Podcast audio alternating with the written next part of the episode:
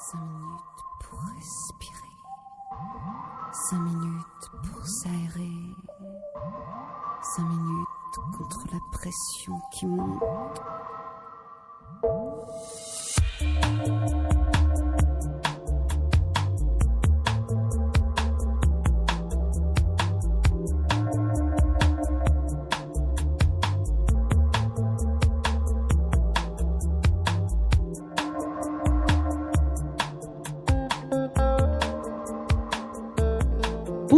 Vous êtes sur Aligre FM 93.1 à Paris dans Respiration. Et j'ai le plaisir aujourd'hui euh, d'avoir un thème sur euh, le temps, la perception du temps. C'est une rencontre avec Sandy Inzelin pour la paru- parution de Habiter le moment présent aux éditions Prunier Sully, une perspective bouddhique de l'espace-temps illustrée par la programmation musicale du musicien Stéphane Sarrazin. On commence par écouter un, titre euh, de sa programmation, Back to the Sky, d'Olafour Arnald.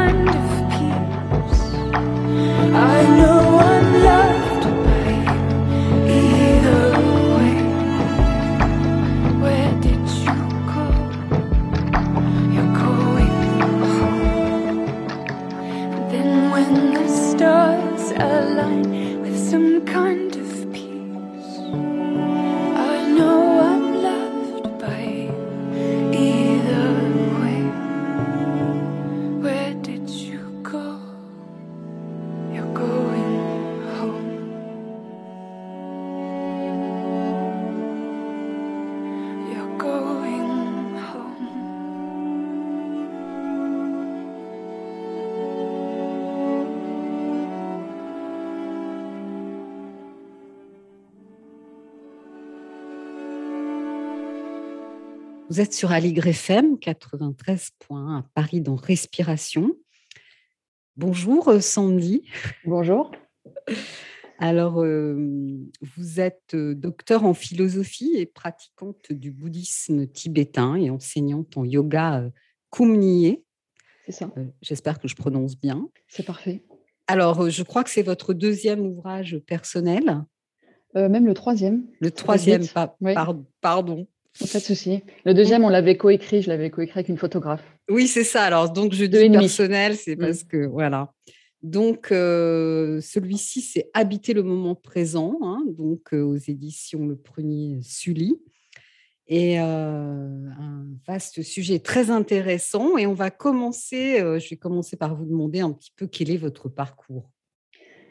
Alors, euh, oui, mon parcours. Alors, je suis, euh, j'ai commencé à m'intéresser à la philosophie et plus particulièrement au bouddhisme euh, suite à différents voyages dans le Pacifique. Donc, c'est pas ma première passion, on va dire, puisqu'au début, je m'orientais vers une profession plutôt économique. Enfin, je m'étais, enfin, j'a- j'avais fait mes études dans l'économie du développement. Et puis après, euh, bon, il y avait beaucoup de questions existentielles à l'époque, euh, le sens de la vie, comment lutter contre les inégalités, enfin, beaucoup de sujets de ce style, ce qui avait déjà déterminé en partie le choix de mes études. Mais je me rendais compte qu'il fallait quand même aller plus loin si on voulait vraiment avoir euh, des changements significatifs dans notre vie et même au niveau collectif. Donc c'est là que j'ai commencé à découvrir par hasard ou à travers différentes synchronicités le bouddhisme plus particulièrement et la philosophie indienne et tibétaine. Donc, euh, je me suis réorientée, j'ai fait des études de philosophie, qui ont débouché, vers un doctorat. Donc ça, c'était justement mon doctorat, c'était mon premier livre, déjà publié chez Sully, Tous les êtres sont des Bouddhas. Et ensuite, euh, bah, le doctorat, même si c'est déjà plusieurs années d'études et de recherche euh, assez approfondies, on se rend compte que plus on cherche, moins on sait.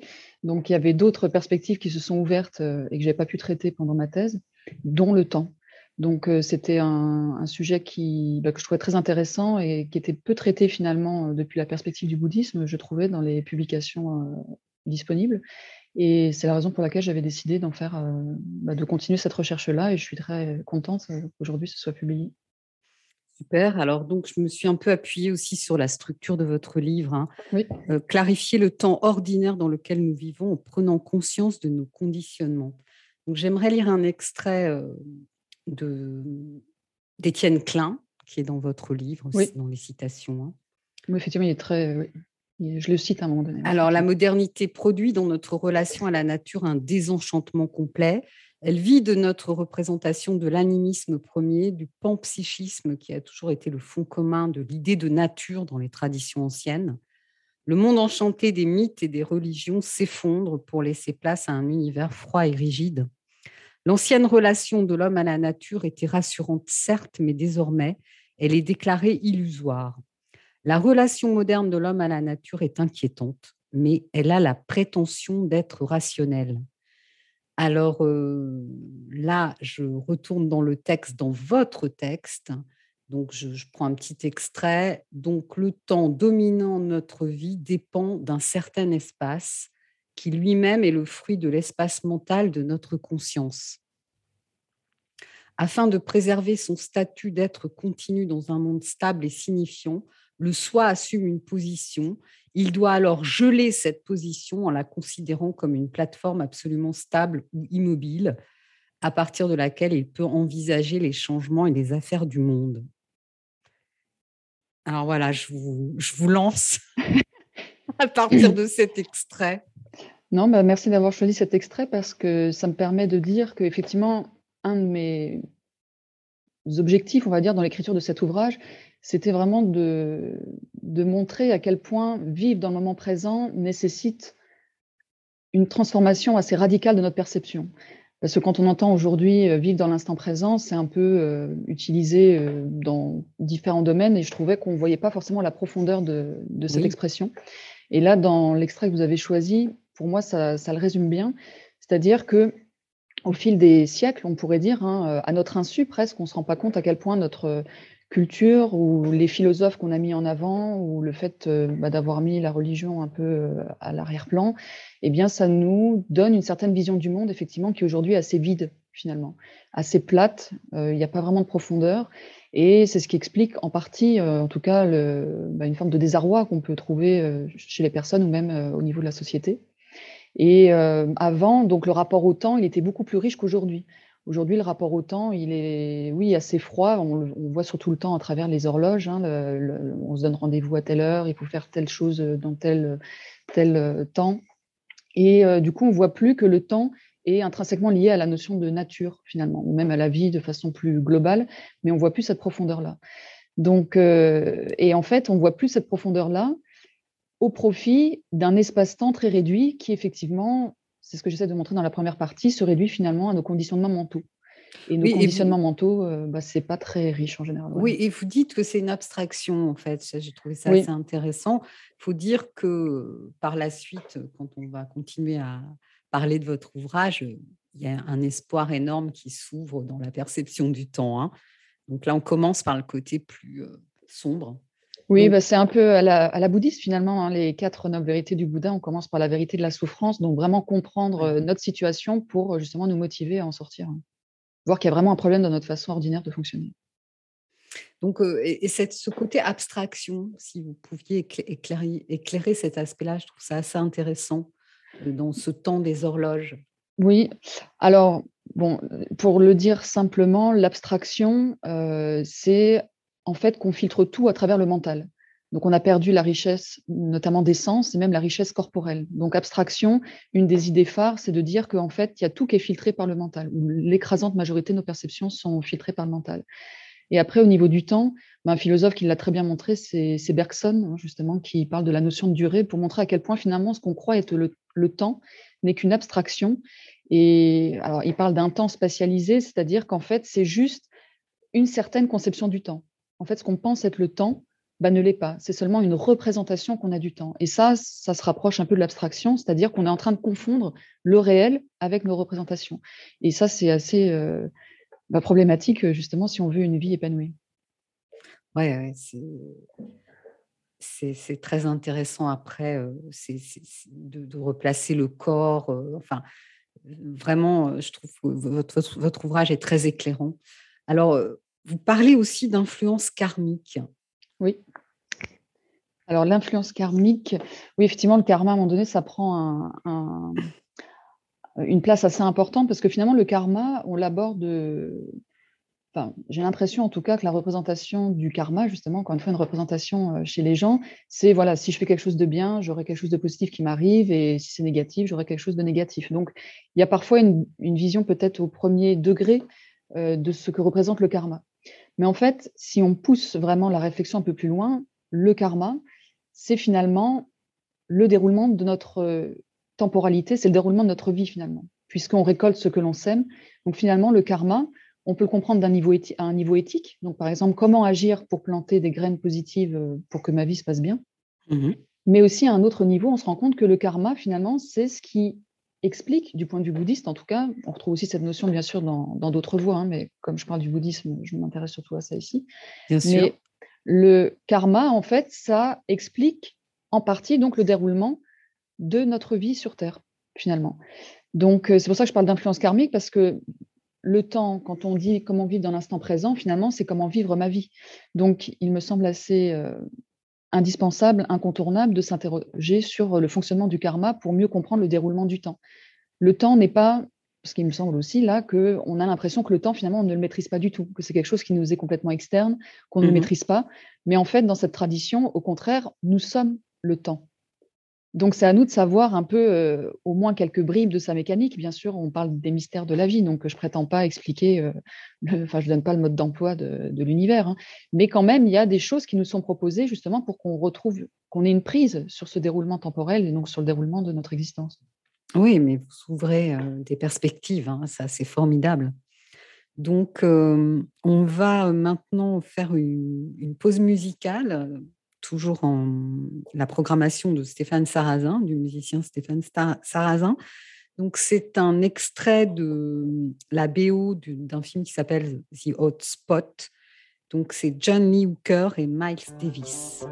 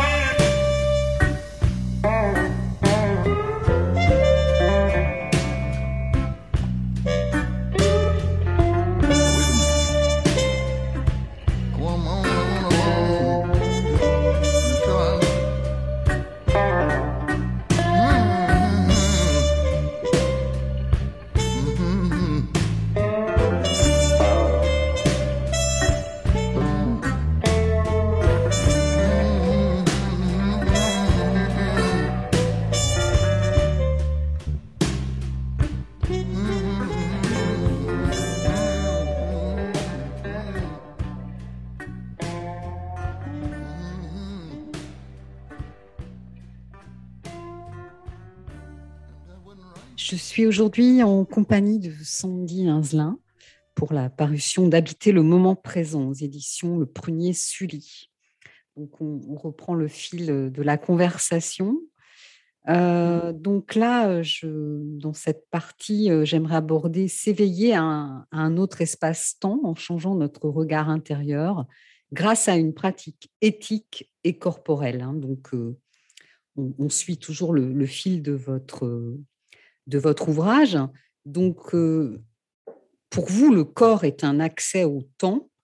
Et je vais lire un petit extrait cette fois-ci, page 102. Lorsque nous sommes en contact avec le grand espace, il n'y a plus de distance, plus d'extérieur ou d'intérieur. Sujet et objet sont donnés ensemble. Le ici s'agrandit. La dualité illusoire de la conscience ordinaire qui oppose ceci à cela ne tient plus.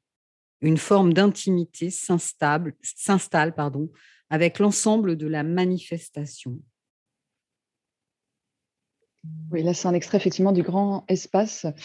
Euh, donc, euh, la raison du sous-titre, hein, une perspective bouddhique de l'espace-temps, c'est qu'effectivement, ça me tenait à cœur de présenter la, la thématique du moment présent avec l'espace, parce que pour moi, c'est euh, indissociable en fait. On ne peut pas changer son rapport au temps si on ne change pas son rapport à l'espace. Et, et il me semble même que ce qui est premier, c'est changer son rapport à l'espace pour justement avoir accès à, une- à un autre temps, finalement. Mhm. Hein, puisque ce qu'on disait tout à l'heure, c'est que le temps, on va dire, euh, au niveau ordinaire, enfin, généralement, je parle de conscience ordinaire pour euh, qualifier Oui. une conscience qui est justement dans l'abstraction, dans les représentations. Mhm. Donc, euh, si on veut avoir accès à une autre dynamique du temps, il va falloir euh, retrouver euh, un autre espace, parce que si on reste seulement au niveau du mental, finalement, c'est comme si on était dans une boîte fermée. On est dans une boîte noire. Donc, il va falloir trouver d'autres accès. Et pour trouver d'autres accès, eh bien oui, le corps me semble être une porte d'entrée, j'ai presque envie de dire aujourd'hui indispensable. Je pense que théoriquement, on n'est pas obligé de passer par euh, des pratiques corporelles spécifiques, euh, on va dire la posture assise qui est souvent mise en avant euh, dans la méditation de différentes traditions d'ailleurs. Enfin, et bah, là, sa raison d'être, c'est pas une position gratuite. Enfin, Loin de là. oui. Loin de là, oui, voilà, elle est très sophistiquée en fait. Et Mais précise. Mm. et très précise, ouais, effectivement. Les, Mm. chaque geste de la posture a, a une signification finalement. Mais euh, en tout cas, moi, ça a été le cas dans, mon propre, dans ma propre pratique. Je me suis rendu compte que c'était pas suffisant. En fait, à un moment donné, c'est comme si j'étais bloquée euh, dans, dans ma progression intérieure, on va dire. Et je me suis rendu compte que passer par le mouvement, enfin, avoir une autre pratique corporelle que juste déjà avoir, faire attention à l'assise, mais ça permettait justement d'ouvrir d'autres espaces intérieurs. Voilà. Et euh, donc euh, le corps, euh, oui, c'est euh, pour, pour moi euh, quelque chose d'essentiel si on veut avoir accès à, à une autre dynamique du temps. Et l'éthique, comme vous l'avez dit, effectivement, euh, c'est essentiel aussi et c'est intrinsèquement lié à ce qu'on a dit tout à l'heure sur le karma. En fait, pour moi, c'est complètement impossible d'avoir accès à la véritable dynamique du temps si justement il n'y a pas une éthique euh, ancrée dans la vertu. Euh, c'est assez incompatible. Donc j'ai essayé un peu de l'expliquer dans le livre. Justement, je l'explique plus dans le deuxième sur le karma, parce que là j'avais plus montré l'intérêt et le fait, le fait que ça soit essentiel de développer la vertu. Donc là, je ne l'ai pas trop développé dans cet ouvrage, mais je le mentionne pour dire que ça fait intégralement partie du, du chemin, en fait. On ne peut pas s'en dispenser. Finalement, lorsqu'on pratique la méditation, par exemple, enfin moi je me base sur ce que je connais. hein, Oui. euh, ce qui est intéressant, c'est que c'est justement une, une expérience euh, du corps-esprit et pas du mental. Mhm. Et, euh, et euh, ce que vous appelez la vertu, en fait, on, on le vit. C'est-à-dire qu'on expérimente le lien en vivant. On- euh, donc, euh, progressivement, on, on- on va être dans un soutien du vivant. hein. c'est Oui, tout à fait. ouais. pourquoi les, les bouddhistes, euh, d'ailleurs, ne mangent pas de viande, ne mangent pas d'animaux, euh, par exemple. Oui, oui, tout à fait. Ouais. Oui, c'est ça que je trouve intéressant, c'est qu'au début, d'ailleurs, ils le disent hein, dans, le- le- les, les- enfin, dans la tradition du bouddhisme, c'est qu'ils proposent, on va dire, un, un- un- des- une certaine guidance, genre, bah, faut pas tuer, faut pas voler, faut pas d'inconduite sexuelle, pas mentir, etc. Mais ils précisent souvent que c'est pas non plus euh, un code de conduite absolu et que c'est aujourd'hui plutôt euh, des repères pour pouvoir, euh, justement, si on sait plus trop sur quoi se reposer, bah, ils disent, bah, au moins faites ça et ça, ça ira mieux. Mais après, on se rend compte que plus on avance sur le chemin, plus ça devient c'est plus comme c'est plus du tout un devoir, c'est quelque chose qui est de l'ordre du ressenti. On, sent ce qui est soutient justement le vivant, comme vous l'avez très bien dit, ou pas. Et c'est vraiment un critère, euh, finalement, c'est le critère de la vertu. Et c'est ce, ce qui explique, pardon, aussi, qu'on n'est pas non plus dans l'absolu parce que bah, chaque situation est unique, en quelque sorte. Donc, euh, mais ça demande beaucoup de discernement. Et ça, c'est la pratique qui l'a- qui l'amène. Alors pour moi qui suis dans le zen, euh, on, vraiment on, l'expérimente. euh, Enfin tout ce qui est dit dans les grandes religions monothéistes, voilà, c'est le- on l'expérimente dans notre chair, dans notre Oui, tout à fait, ouais. Oui, Voilà. c'est ça, ouais. Euh, on n'a pas besoin de suivre des, un dogme puisque Oui. l'expérience et je trouve ça vraiment très intéressant. Ah oui, oui, bah, c'est sûr que c'est, oui, j'allais dire, c'est libérateur, quoi. Il y a quelque chose, euh, Ouais, une forme une de légèreté finalement. Oui, bien sûr, Mm. c'est une forme, c'est une transformation qui nous est possible. Et- D'ailleurs, euh, oui, pardon. Non, non. Non, non, parce que là, comme vous disiez, on le sent dans notre chair. Des fois, j'aime bien utiliser le mot incarner, enfin le verbe incarner, plutôt que réaliser. Parce que dans le bouddhisme, on parle souvent de réaliser l'éveil. Mhm. Euh, et c'est vrai que j'aime bien la notion d'incarner parce que justement, il y a la notion de corps dedans. Mais parfois, justement, par rapport à- au christianisme, la notion d'incarnation dans certaines interprétations est tellement différente que, que je ne veux pas non plus que ça soit mal compris. Mais euh, en tout Oui. cas, c'est clairement, enfin, l'éveil, c'est vraiment quelque chose qui se passe dans le corps. C'est pas, c'est pas purement désin- c'est pas désincarné, voilà, c'est pas quelque chose d'éthéré. Enfin, c'est vraiment, euh, oui, le lycée maintenant a, a vraiment une consistance. Euh, Ouais. De même que le- on a le contact avec la terre euh, quand on est assis sur le sol, ça fait Tout à partie fait. de l'expérience aussi. hein. mm. Alors, euh, je prends un autre extrait. euh, ressentir sa propre vitalité, ressentir les autres, l'environnement, tous ces éléments établissent un nouveau fondement, une autre relation à ce qui est présent. Seul l'amour-compassion peut habiter cet espace et il est normal de vouloir agir pour le bienfait du collectif sans effort. Il est alors possible d'habiter le moment présent. Ça rejoint un peu euh, ce qu'on- ce- ce- Oui, ce la vertu. Oui, oui, oui, tout à fait. Et puis là, une vertu euh, même euh, élargie, parce que la vertu n'engendre pas systématiquement, enfin, n'implique pas nécessairement la compassion. C'est encore euh, deux notions euh, différentes. Oui, c'est vrai. Mais, mais la vertu prépare la compassion. Euh, je veux dire, c'est c'est- donc c'est très lié. Mais, euh, mais oui, c'est- donc c'est- c'était important pour moi d'insister sur la compassion parce que pour moi, c'est c'est- ça va avec l'instant présent justement, hein, puisque en fait, on parle de dans le bouddhisme, il parle de la nature de l'esprit. Et, euh, et en fait, on Enfin, même si quand on parle de l'instant présent ou de la dynamique du temps, ça peut paraître justement soit abstrait, soit mathématico-physique ou je sais pas, enfin en fonction de, de notre parcours. Mais finalement, c'est réaliser la nature de l'esprit et la nature de l'esprit au niveau de ses qualités. Oui, il y a cette notion de chaleur, de félicité et d'amour. Donc euh, c'est pour ça que j'ai mis dans cet extrait euh, vivre l'instant présent. Enfin, je sais plus comment je l'ai formulé du coup, mais vous l'avez lu tout à l'heure. Ça, ça engendre automatiquement l'amour-compassion et finalement, ça devient l'unique motivation, euh, l'unique motivation de, de nos actes finalement. Puisque quand Oui. on n'est pas dans ce- pardon, quand on n'est pas dans cette dimension, finalement, c'est ce qu'ils appellent le désir égotique. hein. Y a pas, donc on, on est motivé plus par des motifs personnels et altruistes quand même, j'espère. Mais euh, on va dire que c'est mélangé, voilà. Et à un moment donné, euh, à un moment donné, bah, c'est, il n'y a plus que ça. Oui, donc ça donne vraiment un autre sens à notre vie, de, cette compassion, cet amour de l'autre. hein.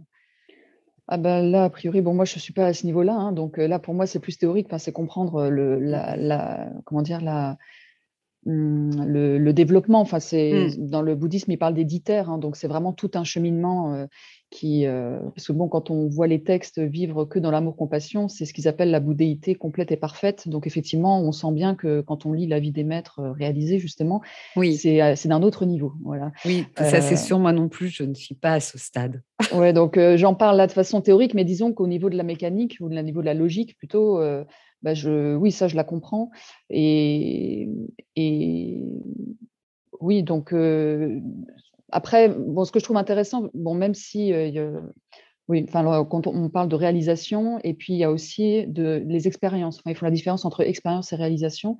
Et il y a des fois, on peut quand même avoir des avant-goûts quelque part, même si on n'est pas à ce niveau-là, il y a quand même des, comme des percées. Voilà. Oui, c'est ça, c'est- on tend vers en tous les cas. Oui, c'est ça. ouais. Euh, donc, euh, on va faire une, une pause musicale avec un titre qui va bien dans le sens de, euh, d'une autre partie de votre livre, mais vous l'avez déjà évoqué, qui est votre goût pour le mouvement, la danse alchimique. Donc, c'est un titre de John McLaughlin et Trilogue Gourtou qui s'appelle La danse du bonheur.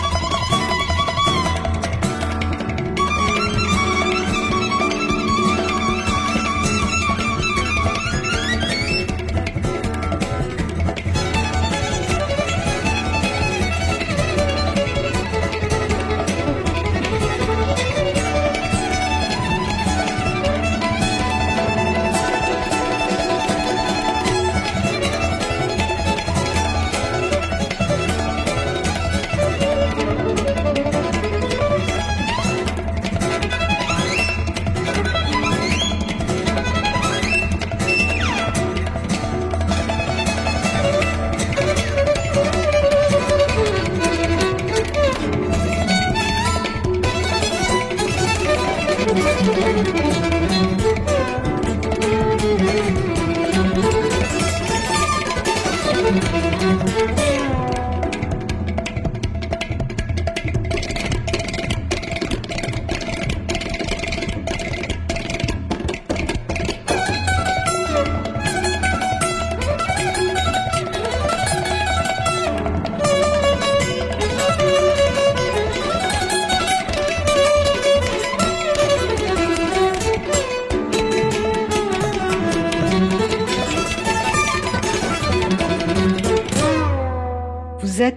sur Aligre FM 93 points à Paris dans Respiration. Je suis euh, aujourd'hui en compagnie de Sandy Inzelin.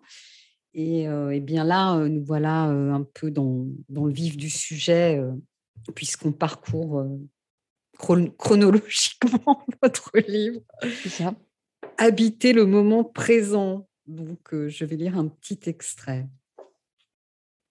Il y a aussi un, un ex- un extrait de Tartan tout, tout le cul. Tout le Tout coup. le cul, Tout le coup, on dit, ouais. ouais. pardon. Quand la conscience est capable de s'installer dans le présent et de surmonter les obstacles, l'accès à la dynamique du temps se précise. Au lieu d'être ballotté entre les trois portes du temps passé, présent, futur, il est alors possible de passer la quatrième porte, le présent du présent. La maison intérieure n'est plus celle de l'ego. Les trois poisons n'ont plus leur place. Donc là, je cite un petit passage de- du maître tibétain. Oui. Nous n'avons pas besoin de faire du moment présent le but de notre pratique si nous pouvons laisser la présence être. La relaxation vient naturellement et nous passons sans effort à travers les obstacles créés par notre pensée conceptuelle.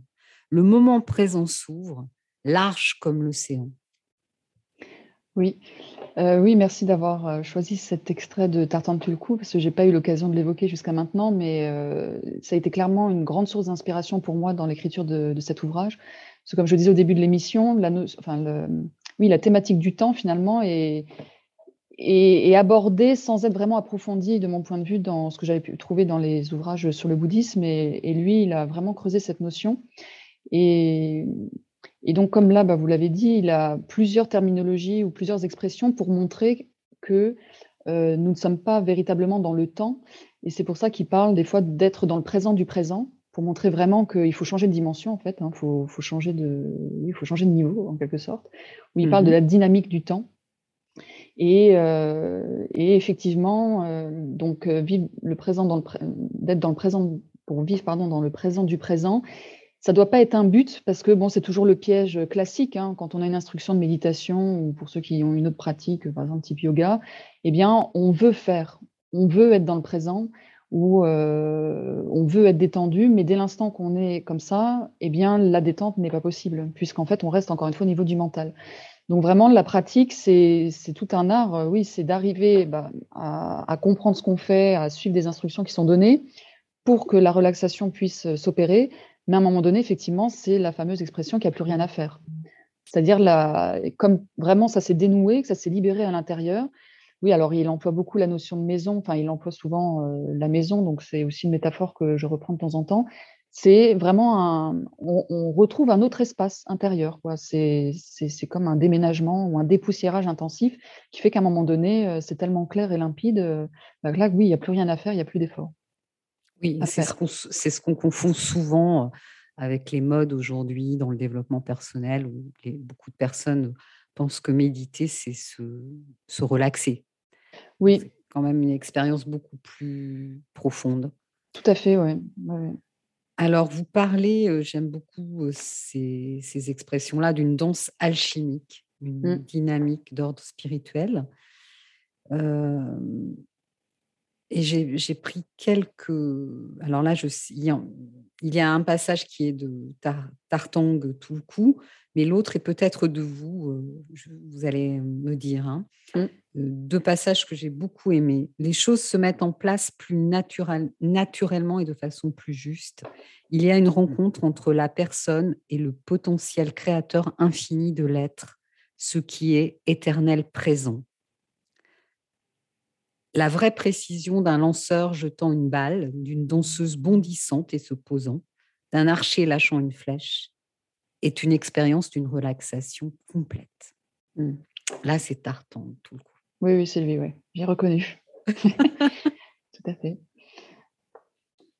Donc, euh, oui, bah là, pour moi, il décrit. C'est ça que j'aime beaucoup dans les ouvrages de Tartan Tuku. Alors, il a, il a beaucoup écrit, mais dans, là, clairement, dans ce style, ce que j'aime beaucoup, c'est que pour moi, clairement, il parle de la, de l'éveil, enfin, de ce qu'on appelle l'éveil dans le bouddhisme, mais de façon complètement moderne. Et ça, j'aime beaucoup parce que ça permet de, bah, d'ouvrir d'autres portes euh, ou de peut-être, euh, oui, avoir justement, on parlait d'un goût, un avant-goût, ou d'avoir des espèces de percées comme ça. C'est de- rafraîchissant.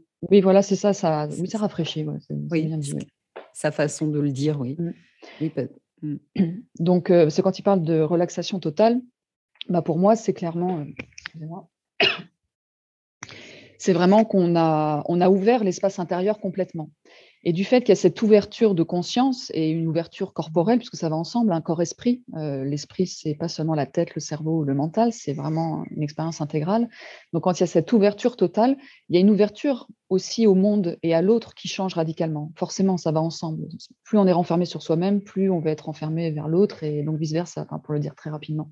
Oui. Donc, euh, et oui, et donc après, ce qui dit que tous les, ch- euh, tout se met en place naturellement, parce que finalement, on est dans une vision, on va dire, organique. Enfin, euh, je crois qu'à un moment donné, j'ai utilisé la notion de totalité organique pour dire qu'on fait partie d'un tout. hein. donc, dans le bouddhisme, on parle de la notion de dharmadhatu en sanskrit. Ça veut Oui. dire qu'on fait vraiment tous partie d'un tout, on est tous interreliés. Et quand on se laisse, j'allais dire, se laisse aller, c'est pas un laisser aller. euh, hein, voilà, c'est toujours ça qu'il faut trouver la justesse. Pareil, quand on dit, quand on dit qu'il n'y a pas d'effort à faire, il y a quand même toujours des efforts à faire, mais il n'y a plus de comme de sureffort ou il n'y a plus de stratégie à mettre en place Oui. ou quoi. On sait ce qu'on a à faire. Et c'est comme si, euh, enfin moi j'aime beaucoup l'expression qui est chrétienne, je crois, hein, aide-toi et le ciel t'aidera. Mm. C'est vraiment ça pour moi. C'est-à-dire, euh, il y a une telle, enfin, il y a une- un tel affinement au niveau de la perception, on se connaît davantage, donc on sait davantage, encore une fois, ce qu'il y a mieux à faire, et c'est comme si quelque chose d'autre prenait le relais. Alors qu'avant, quand on est seulement dans la saisie égotique, eh bien, on veut tout contrôler, tout manipuler, et ben, c'est ça qui contribue, entre autres, à une forme de souffrance intérieure, hein, parce que c'est c'est invivable en fait. Enfin, à un moment donné, on est submergé, soit parce que ça se passe pas comme on veut, soit parce qu'on veut vraiment, euh, on peut devenir de parano, j'en sais rien. Enfin, Oui, c'est pas du ce qui- tout la même, euh, c'est pas le même ce qui rapport à la devrait vie. nous alerter sur le fait de ne pas être sur le bon chemin, je, je- je crois. C'est-à-dire quand euh, quand on veut tout contrôler? Oui, Ben, Ah le oui, fait ah que bah ça, ça, ne oui. nous rend pas heureux. Ah oui, tout à fait, ouais. Mais après, oui, c'est c'est pour certaines personnes aussi, peut-être qu'elles ne voient pas qu'il y a un autre mode d'être possible. Justement, Oui. comme on met surtout en avant ce monde désenchanté, que, Mm. que en gros, il n'y aurait rien d'autre que euh, la carrière, l'argent ou que sais-je. euh, voilà, Oui, donc et puis les informations relaient bien euh, quelque chose de très pessimiste aussi. Oui. Alors j'ai noté aussi ce- cette phrase qui m'a enchantée à propos de la pratique. Euh, le développement d'une clarté qui ne cesse de grandir au fil des expériences est également appelé le maître ou le lama intérieur. Ah oui. Oui, bah moi aussi, j'aime beaucoup ça. Euh, parce qu'on parle souvent du lama intérieur qu'on a tous. euh, parce que bon, le but de la. Pas le but. plus on avance sur le chemin, plus on devient son propre maître finalement. hein. Le maître, c'est pas, c'est pas lui le but. Il est juste là pour nous accompagner. Et, et donc, euh, oui, cette notion de clarté, euh, bah, si on veut être son propre maître ou justement voir comment chaque situation peut être notre maître, parce que c'est ça finalement aussi, hein, c'est que tout dans cette vie peut contribuer à, à quelque chose de constructif, eh bien, il faut développer la, oui, développer la clarté. Euh, Oui, et- et voilà, on peut dire quand même qu'en s'asseyant immobile, en silence, on se clarifie Ah oui, complètement. oui. et en, en- en entraînant notre esprit à ne plus être entraîné par, par ce mental qui, qui aime tant le, le passé, le futur. Oui, C'est vraiment, c'est dans le moment présent euh, qu'est la merveille, on peut dire. hein. tout à fait. Même, je dirais, dans le présent du présent. oui. Parce que pour moi, Voilà. le risque, euh, oui, c'est la... si on reste juste dans le présent, on reste encore au niveau mental. Donc vraiment, avec cette notion de présent du présent, c'est là qu'on voit, euh, encore une fois, oui, d'autres espaces et la clarté peut s'élever. oui. Tout à fait. Alors, euh, du coup, on va faire une, une autre pause musicale, euh, toujours euh, le choix de Stéphane Sarrazin, du musicien Stéphane Sarrazin. Donc, euh, c'est euh, une de ses casquettes d'artiste, Monsieur de Quinsac. C'est le morceau Je trace.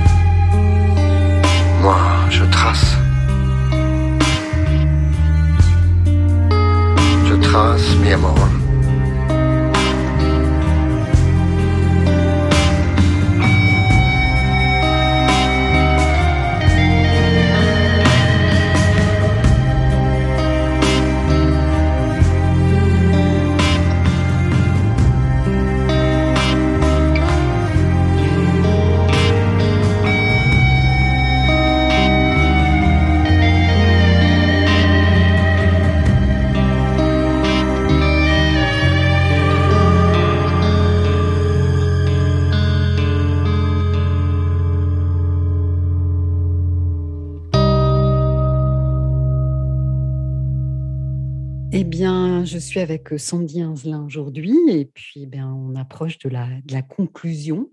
Encore quelques minutes ensemble. Euh, J'aimerais qu'on revienne sur une notion que je trouve très intéressante et j'ai pris encore un extrait euh, pour nos auditeurs. Je pense que ça va les intéresser aussi. C'est les synchronicités. Mhm. Alors, je, je lis votre, je lis le passage. hein. La causalité peut aussi montrer ses autres aspects à travers les synchronicités. Arriver au bon endroit au bon moment, recevoir un coup de téléphone d'une personne au moment où on en a besoin, rater un train et se rendre compte que c'était la meilleure chose qui pouvait nous arriver. A priori, il n'existe pas de preuve irréfutable qu'un pont entre l'esprit et la matière est bien là, mais de nombreux arguments ont tendance tout de même à nous faire réfléchir et à prendre au sérieux cette hypothèse. Ces hasards bien ficelés ne seraient-ils pas le reflet d'un ordre qui nous dépasse? Cette notion d'ordre, le cosmos, était une évidence avant Galilée.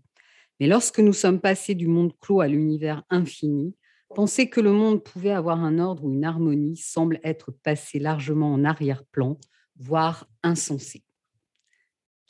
Donc, personnellement, comme je pratique depuis 20 ans, euh, j'ai de plus en plus de synchro- d'expériences de synchronicité. Je crois que c'est pour ça aussi que j'ai eu envie euh, qu'on en parle. J'imagine Mhm. que pour vous, Sandy aussi, qui avait une pratique, euh, c'est une expérience vivante chez vous.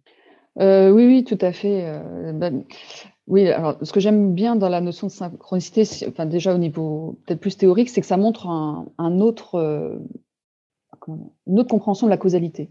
Parce que quand on parle du temps, justement, on a une vision assez linéaire, justement passé, présent, futur, et c'est ce qui engendre une forme de répétition. Et pour moi, la synchronicité, c'est un peu comme une rupture dans le temps de quelque chose effectivement d'un autre ordre qui se manifeste dans l'existence et qui peut parfois complètement changer euh, notre vie. Et effectivement, bah, c'est un peu ce que je disais en début d'émission. euh, comment je suis arrivée au bouddhisme, pour moi, c'était une succession de- d'événements de, ce style. C'est-à-dire, euh, j'étais partie pour faire quelque chose de, que j'avais plus ou moins programmé, on va dire, dans les voyages ou tout ça. Et là, il y a comme des ruptures qui, euh, oui, où je l'impression que ça vient d'ailleurs. Enfin, que ça vient d'ailleurs. Je veux pas, je veux pas paraître, euh, mais c'est, ça venait pas de mon fait. Enfin, en tout cas, pas à un Oui. niveau conscient. Mm. Mais en fait, ce, ce, ce- ce- ce maître tibétain, vous l'avez rencontré au Tibet ou... Euh, non, aux États-Unis. Ah, d'accord. Et c'est pas le premier que j'ai rencontré. Bon, c'est une, une longue histoire, mais euh, c'est au début ça s'est manifesté à travers des, des livres, des personnes. Euh, des réminiscences aussi. Et puis, euh, au début, je suis partie en Inde et j'avais rencontré un autre maître, et le 17e Karmapa.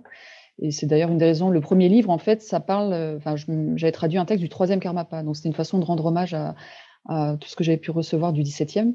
Et là, c'est comme un deuxième hommage aussi par rapport à tout ce que j'ai pu recevoir de Tartan Tulku. Mais c'est ça n'a pas été lui au tout début que j'avais rencontré. Mais donc, celui dont vous parlez, le premier, était aussi, c'était aussi du bouddhisme tibétain? Ah oui, oui. En fait, mes trois ouvrages, c'est bouddhisme tibétain. ouais. Vous êtes dans, cette, dans ce chemin-là, voilà. Oui, bah oui, moi, oui, Hmm. c'est. bah, D'ailleurs, Les hasards ou ouais. les synchronicités vous ont mis sur cette route.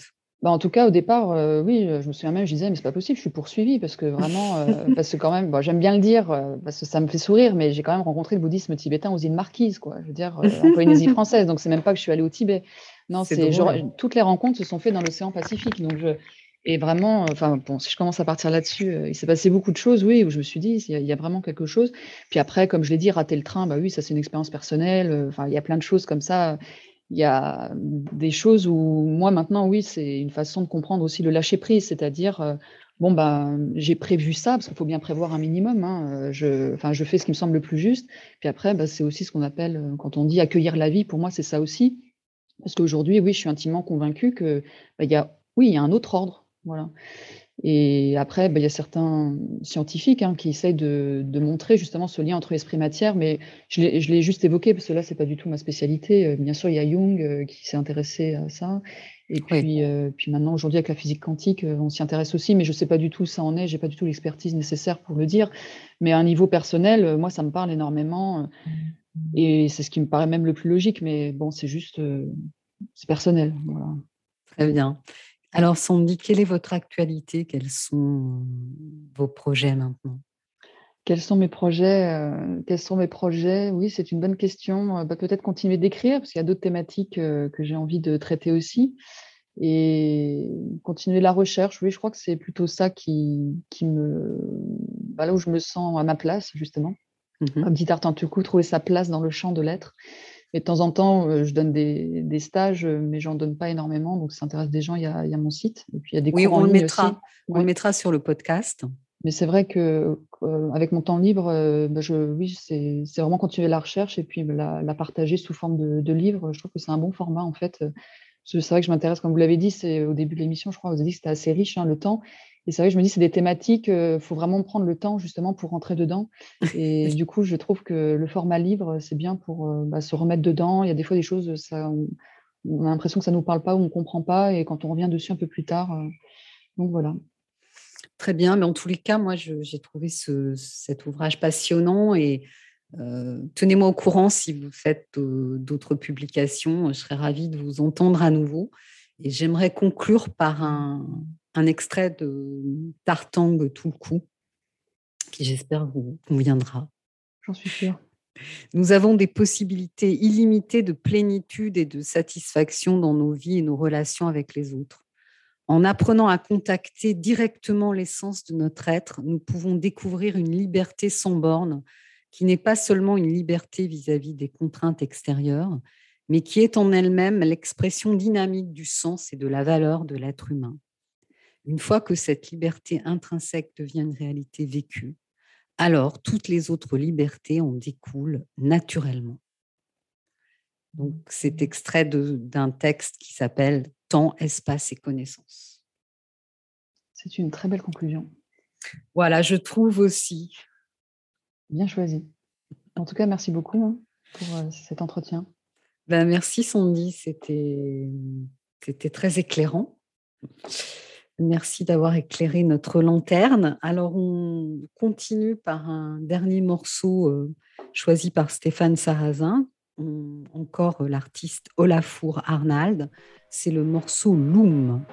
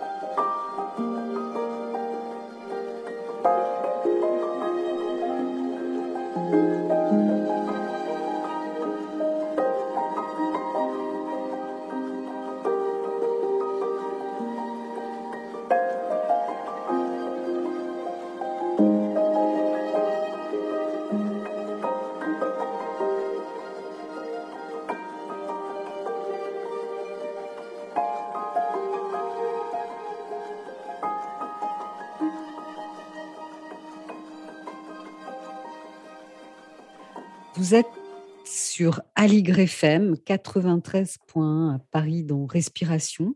On se retrouve le 13 juin pour un thème sur la vitalité. Le feu intérieur est un, le nouvel ouvrage de Marie-Pierre Dylan Séguer aux éditions Lafont. Donc 23 pratiques pour cultiver la vitalité. Marie-Pierre Dylan Séguer est une experte notamment en, en feng shui que j'ai déjà reçue euh, à plusieurs reprises. Bonne journée à tous, à bientôt.